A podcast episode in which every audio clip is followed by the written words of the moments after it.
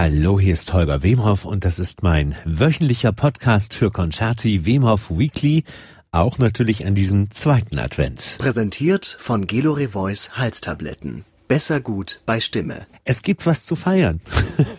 und das werden wir zusammen tun mit äh, dem guten Mann, der jetzt am Telefon ist. Ich freue mich, dass äh, Dietmar Wiesner Zeit für uns hat. Grüße, Herr Wiesner. Hallo.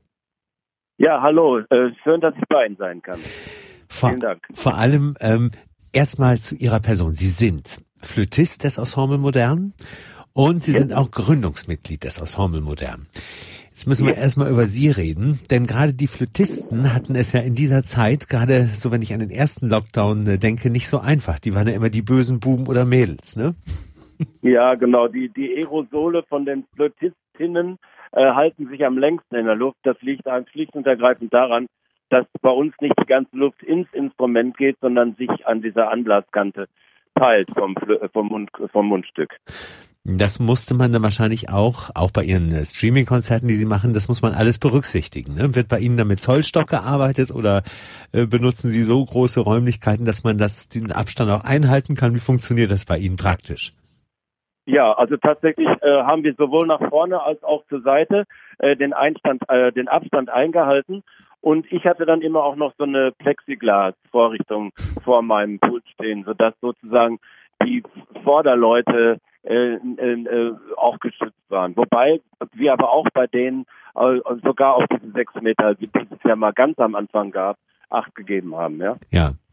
Da musste streckenweise sogar mit, ähm, ich erinnere mich bei anderen Orchestern, wo ich zu Gast war, mit Zollstöcken und so weiter gearbeitet werden. Ja, ja, ja. Das haben wir auch gemacht, ja. Unsere, Schon, ne? unsere Stage-Mitarbeiter, die waren da sehr genau und sehr gründlich, aber es war auch gut so. Unglaublich. Ja, und die sind immer noch genau und gründlich, natürlich. Also, Es ist ja wahrscheinlich sich ja auch. noch nicht so viel geändert, ja. Ja, es ist ja wahrscheinlich auch wichtig, auch, auch, dass die, die Mitglieder im Orchester äh, gesund bleiben. Ähm, aber wir hoffen natürlich, dass, ähm, dass spätestens der Frühling ein bisschen Entspannung in diese ganze Lage bringt. Denn äh, ein noch längeres Berufsverbot kann man sich, glaube Ja. ich, nicht mehr leisten und nicht mehr vorstellen. Ja, das, das äh, und und vor allen Dingen ohne Publikum zu spielen. Ja. Ich meine, man natürlich ist die Spannung, wenn man jetzt ein Livestreaming hat oder so, ist auch sehr hoch, gar keine Frage. Aber der Austausch mit dem Publikum, der, der fehlt doch enorm. Ja. Damit eben auch solche Synergien entstehen, die so ähm, nur zwischen den einzelnen Genau. Mitgliedern entstehen. Verstehe ich ganz gut. Ähm, Ja. Wenn wir ihr, über Ihr Ensemble modern reden, dann müssen wir auf jeden Fall in diesem Jahr 40 Jahre zurückgehen, äh, weil Sie sind ja auch tatsächlich Gründungsmitglied. Ähm, Ja. damit wir mal ein bisschen in die Historie gehen, Herr Wiesner, k- Ja. können Sie sich erinnern, ähm, wie diese Idee erstens entstanden ist, mit wem Sie die zusammen entwickelt haben und wie lange es gedauert hat, bevor sie dann tatsächlich auch ähm, greifbar wurde? Ja, also die Hauptidee entstand tatsächlich in der Jungen Deutschen Philharmonie. Äh, Das Orchester ist ja, glaube ich, ganz gut bekannt in Deutschland. In der Tat. Und das ist ein, ein selbstverwaltetes Orchester. Und äh, im Zuge dieser Selbstverwaltung und auch im, im Zuge der allgemeinen Diskussionen, die wir Ende der 70er, Anfang der 80er führten in der Jungen Deutschen Philharmonie, äh, entstand die Idee, äh, dass es also auch innerhalb des Orchesters kleinere Ensembles gehen soll. Also so entstand ein Schlagzeugensemble, so entstand ein Bläserensemble, äh, so entstand die heutige Deutsche Kammerphilharmonie. Ja. Und so, so entstanden wir. Und zu unserem Glück hatten wir eine Arbeitsphase mit einem Dirigenten aus England, der sehr, zu dem damaligen Zeitpunkt sehr viel Kontakt und sehr viel mit der London Symphonetta gearbeitet hat. Und der konnte uns dann gleich aus seinem reichhaltigen Erfahrungsschatz äh, äh, mitteilen, wie, wie sich das so anfühlt, so ein, so ein Ensemble für zeitgenössische Musik. Und dann ging eigentlich alles relativ schnell. Dann hatten wir direkt unsere ersten Arbeitsphasen. Äh, der Deutschlandfunk hat sich sehr stark in, in Person von Reinhard Öl, Ölschlegel, Ja. hat sich sehr stark für uns gemacht, hat uns den Sendesaal zur Verfügung gestellt, die Studios zum Üben zur Verfügung gestellt, zum Aufnehmen, sodass wir hören konnten äh, und uns korrigieren und analysieren konnten. Also es waren von Anfang an äh, natürlich äh, luxuriöse und paradiesische Arbeitszustände, die wir hatten, weil eben diese die die das Drängen, dass es so ein Ensemble in Deutschland gibt, war eben sehr groß zu diesem Zeitpunkt. Ja, der Hunger war da und Sie haben eine echte Marktlücke damit gefüllt, ne? Ja, also wir, wir waren tatsächlich das erste Ensemble, äh, was sich sozusagen äh, vornehmlich und äh, ganzheitlich der zeitgenössischen Musik äh, gewidmet hat und eben in dieser äh, äh, Zwischengröße zwischen großen Orchester und kleinen Kammermusikensembles äh, äh, aufgetreten sind. Sie haben gerade schon das Stichwort erwähnt, äh, vor 40 Jahren paradiesische Zustände. Heute sind es dann eher infernalische fast, ne? ja gut, durch, die Corona-Epidemie äh, ja. natürlich, klar, ja. es ist, äh, ist nichts mehr so, wie es mal war, ne? Denn äh, so ein Jubiläumsjahr, so ein 40. Geburtstagsjahr, ähm, wird natürlich auch von langer Hand vorbereitet. Das wird nicht mal ein paar Monate vorher bestimmt, sondern es bedarf einer langen Planung. Und dann, ja, absolut. dann wird diese Planung natürlich mehr oder weniger über den über den Haufen geworfen. Ähm, wie kreativ mussten Sie denn dann sein, um, weil Sie sind ja Gott sei Dank ähm, wie man auch auf ihrem Kalender sehen kann, auch jetzt gerade äh, in diesem Dezember, darüber werden wir noch im Einzelnen reden, sehr präsent. Wie kreativ mussten Sie denn sein, um dieses Alternativprogramm dann auch wirklich aufzustellen? Ja, also die, die, die, die, ähm, wie soll man sagen, die Herausforderungen waren äh, auch sehr, äh, sehr viel technischer Art. Also äh, wie alle sind wir natürlich irgendwie auch kalt davon erwischt worden. Im März machte ja plötzlich von einem Tag auf den anderen alles zu. Wir ja. sollten eigentlich eine ganz lange Opernserie in Amsterdam spielen, das Jagdgewehr von Thomas Lacher. Mhm. Und äh, das, das fiel ja auch von einem Tag auf den anderen aus und wir machten uns natürlich dann schon Gedanken, wie können wir trotzdem in Kontakt mit unserem Publikum bleiben und mit den Freunden des Ensembles und so weiter. Und die, dann waren die Herausforderungen erstmal rein technischer Art. Also äh, ja, wie, wie mache ich überhaupt so einen Livestream? Wie, ja. wo komme ich, wie komme ich an gute Leute ran? Wie kann ich schnell sicherstellen, dass, dass da auch ein Mindestmaß an Qualität gesichert ist und so weiter. Also das war natürlich erstmal enorme Herausforderungen an uns, ja. Weil, Weil zum Beispiel ja. unser Tonmeister, der durfte gar nicht reisen am Anfang von Bayern nach Frankfurt und lauter so Sachen, ja. Das, genau, das ist das Problem. Sie sind ja in Frankfurt beheimatet so, sozusagen und wenn ja. der Tonmeister dann aus Bayern kommt, dann kommen diese Beherbergungsverbote. Da gab es, genau. glaube ich, noch keine Ausnahmen für Arbeitsgeschichten, äh, die mittlerweile ja streckenweise ja. gegeben sind. Also das kann ich mir vorstellen. Und ähm, das ist auch, finde ich, noch ein echt wichtiger Aspekt.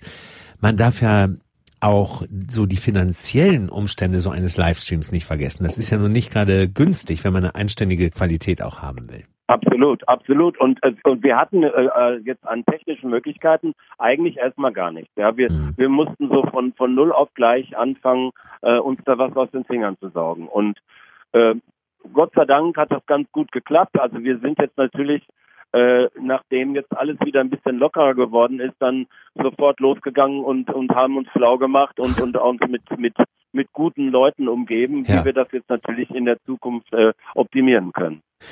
Ja. Also die Ergebnisse, die, die bisher erfolgt sind, können sich ja echt sehen lassen.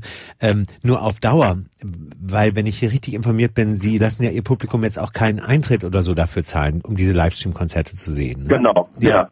Das, ist, das ist natürlich auch so ein Problem. ja. ja. Und wir haben ja, oder ich habe zumindest festgestellt, äh, bei anderen Projekten, so in den letzten Wochen und Monaten, die Menschen, das Publikum, die sind durchaus bereit, so einen kleinen Obolus zu zahlen, aber eben dann doch nicht das, das, den Preis einer Konzertkarte zum Beispiel jetzt unbedingt dahin zu blättern, weil eben dann doch dieses Erlebnis, dieses elektronische Erlebnis ein anderes ist, als wenn man halt vor Ort ist. Das, das wissen wir alle. Absolut. Ja. ja. Wie lange lässt sich sowas auf Dauer denn überhaupt finanzieren, Herr Wiesner? Das ist natürlich eine unglaublich schwere Frage. Also wir sind natürlich jetzt mit sehr viel Glück und äh, Geschick, aber natürlich auch mit sehr viel Unterstützung unserer Freunde, auch unser unser Geldgabe, Geldgeber, unser ja. Unterstützer und Förderer äh, natürlich gut bisher durch die äh, Krise gekommen. Hm, aber das lässt sich nat äh, natürlich nicht äh, auf ewig irgendwie verlängern. Mhm. Das ist schon ganz klar und man, man kann wirklich nur hoffen, dass sozusagen äh, auf, ab nächsten Frühjahr eine bestimmte Art von Normalität äh, oder eine größere Art von Normalität wieder einziehen kann. Auch diese Konzertleben, auch durch diese Durchimpfungen, die natürlich jetzt dann hoffentlich schon Ende des Jahres, spätestens Anfang des nächsten ja, Jahres. Genau. Ja. ja. Ich bin da auch tatsächlich das erste Mal seit vielen Monaten besseren Mutes als vorher Aber ja.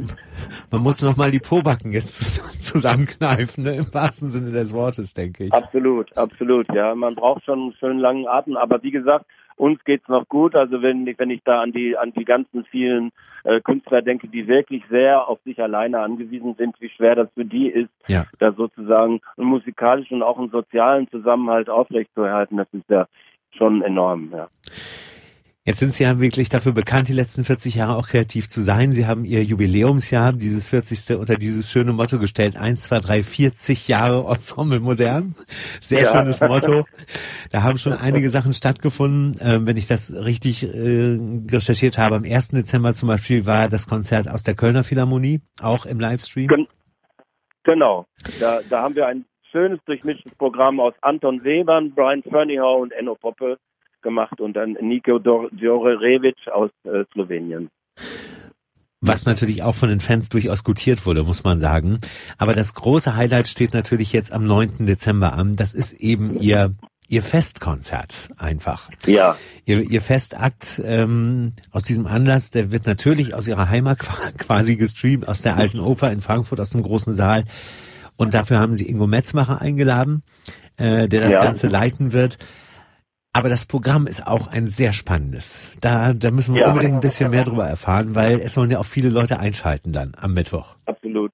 Erstmal sind wir natürlich unglaublich froh, dass wir, obwohl ja sozusagen die Hallen eigentlich alles schließen mussten, wir trotzdem von der Alten Oper den großen Saal von der Alten Oper bekommen. Also das ist ja. natürlich schon mal äh, ein wahnsinniges Geschenk äh, zu unserem 40. Und dann darüber hinaus haben wir tatsächlich äh, sehr, sehr viele Komponisten aus den 40 Jahren, Komponistinnen aus diesen 40 Jahren.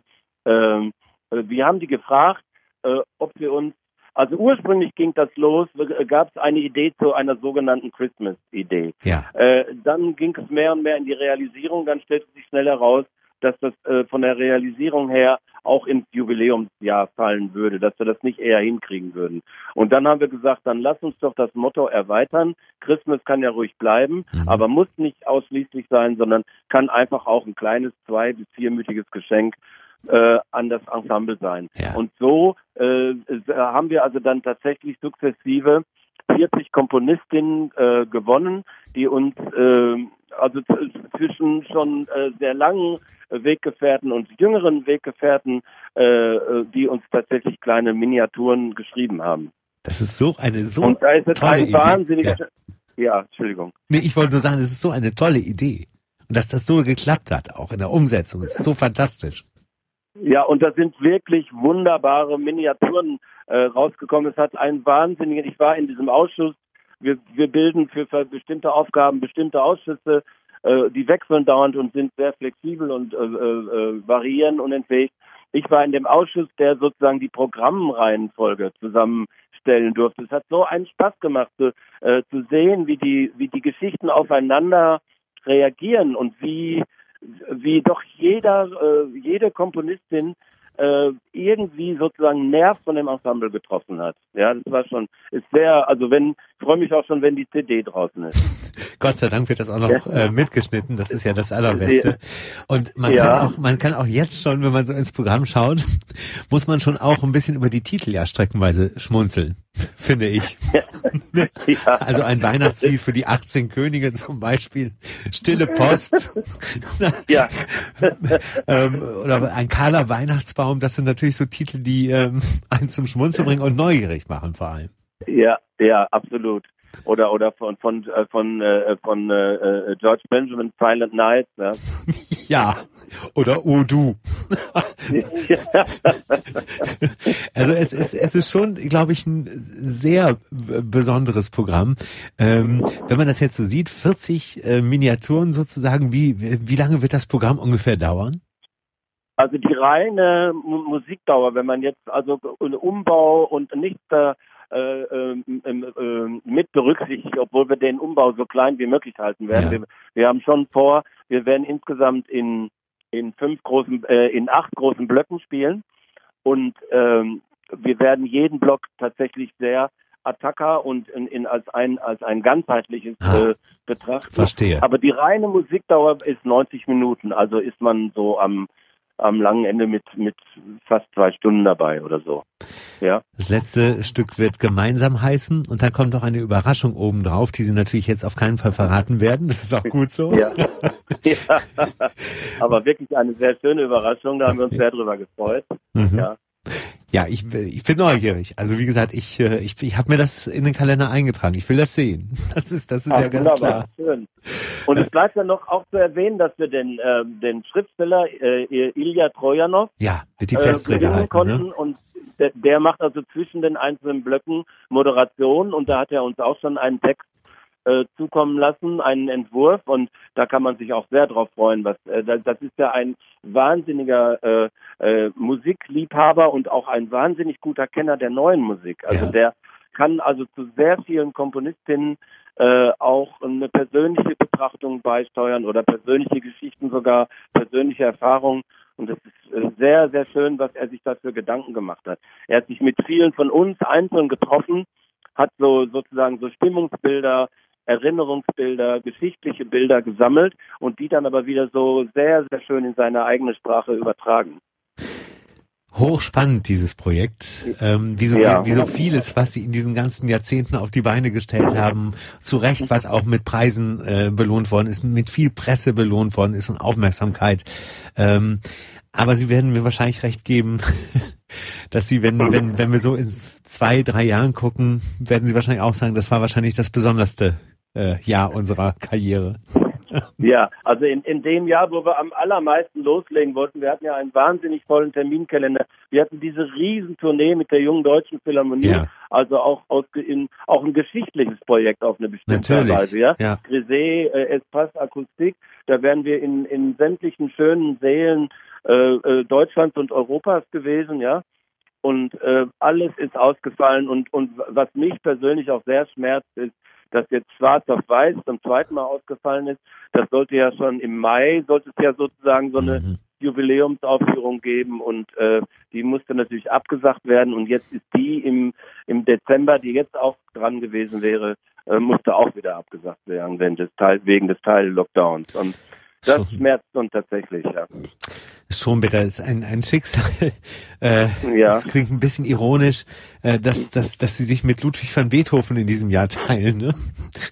Dessen, dessen, dessen Jubiläum auch groß gefeiert werden sollte. Und ja. äh, man irgendwie versucht hat, das ähm, am Atmen zu halten, aber das ist natürlich schwieriger, als man, als man denkt. Immerhin, wenn ich das richtig gesehen habe, Herr Wiesner, haben Sie, äh, Sie sind ja da mit Ihrem Festakt noch nicht durch. Sie sind ja noch ein bisschen vor Weihnachten tätig. Genau, wir machen dann zum Beispiel noch ein Ludwig van Projekt. So ist es, da wollte ich drauf hinaus. ja. Am 16. Ne? Was genau wird das genau. sein? Äh, also, vielleicht darf ich erstmal sagen, was da ursprünglich geplant war. Sehr gerne. Da wollten wir eigentlich ein Happy New Year's äh, Konzert und das ist ja jetzt auch ein Happy New Year's. Das ist ja eine, eine Gesprächskonzertreihe, die wir zusammen mit der neuen Oper in Frankfurt aufgebaut haben. Mhm. Und äh, da hätten wir also den Komponisten Simon Sten Andersen da gehabt und mit einer äh, äh Klasse junger polnischer Komponistinnen. Und das ist natürlich wegen Reisebeschränkungen und Quarantänebestimmungen ja. und so weiter, ist das dann erstmal ins Wasser gefallen und dafür haben wir dann äh, von äh, Maurizio Kagel Ludwig van mhm. in dem Arrangement unseres Mitglieds, unseres Pianisten Hermann Kretschmer aufgenommen, was wir im im äh, Frühjahr in, in Hamburg in der Elbphilharmonie uraufgeführt haben. Ja, ja. Und das ist eine sehr, sehr schöne äh, Adaption von Ludwig van Beethoven im Sinne Kagels, äh, aber auch, ich glaube, auch im Sinne Beethovens. Und äh, fürs Publikum macht es auch sehr viel Spaß. Also kann man sich auch sehr drauf freuen. Dann werden Sie sozusagen sich und Ludwig van gerecht, ne? ja, das macht wirklich Spaß, das Projekt. Ja. Und es ist wichtig, und es ist auch wichtig, finde ich, dass, dass ähm, ein wichtiges Wort, was Sie da nennen, Spaß. Den Spaß äh, mhm. auch in Ihrem eigenen Ensemble, auch unter diesen Umständen eben nicht zu verlieren. Und wenn ich Ihnen so zuhöre, haben Sie den nicht verloren. Und das ist, glaube ich, ein ganz, ganz, wenn nicht sogar das wichtigste Zeichen. Neben der Präsenz, wir sind auch in unserem Jubiläumsjahr da für unser Publikum. Äh, ja, also wir, wir versuchen, wie gesagt, äh, wir, wir, wir, wir mussten in unserem 40-jährigen Bestehen des Öfteren schon Flexibilität äh, beweisen und äh, das versuchen wir jetzt auch in diesem Augenblick und, und, und so positiv und so schön wie möglich für unser äh, Publikum weiter da zu sein. Und auf das nächste Jahr hoffend, dass Sie dann auch mit dem Publikum den ein oder anderen Sekt wieder persönlich trinken dürfen. Ne? Ja, genau. Vielleicht auch was nachholen können. Ja, Vielleicht Ja. Zum Beispiel diese Tournee mit äh, Grisé. Ne? Ja, das würde es wirklich höchst, höchst auf hö- höchster Ebene verdienen. Unbedingt. Ja. Für den Moment, ähm, für die Fans auch ihres Ensembles und für die Fans der neuen Musik haben sie ja Gott sei Dank ihr Festkonzert. Es findet ja nun äh, relativ kurz vor Weihnachten statt. ist ein schönes Geschenk. Dafür kann man ihnen nur danken. Ähm, und ähm, danken Sie doch bitte dem ganzen Ensemble dafür, dass es so gut durchhält. Ähm, und übertragen sozusagen die Grüße unseres unseres Concerti-Magazins und dieses Podcasts, bitte. Ja, das mache ich sehr gerne und vielen Dank, dass ich bei Ihnen sein durfte. Ich freue mich sehr schön. Und Mittwoch bin Ja. ich dann wieder bei Ihnen. Alles klar. Danke, Herr Wiesner. Schöne Weihnachten an dieser Stelle. vielleicht auch mal, Ja, ja, für Sie auch, äh, schöne Vorweihnachtszeit auch und vielleicht lernen wir uns ja dann auch mal persönlich kennen. das soll das Ziel sein. So machen wir das. Ja. Wir haben einen Deal. Sehr schön. Genau. Danke Ihnen. Alles Liebe. Danke Ihnen, auch Tschüss. für Sie auch. Danke. Tschüss. Ciao.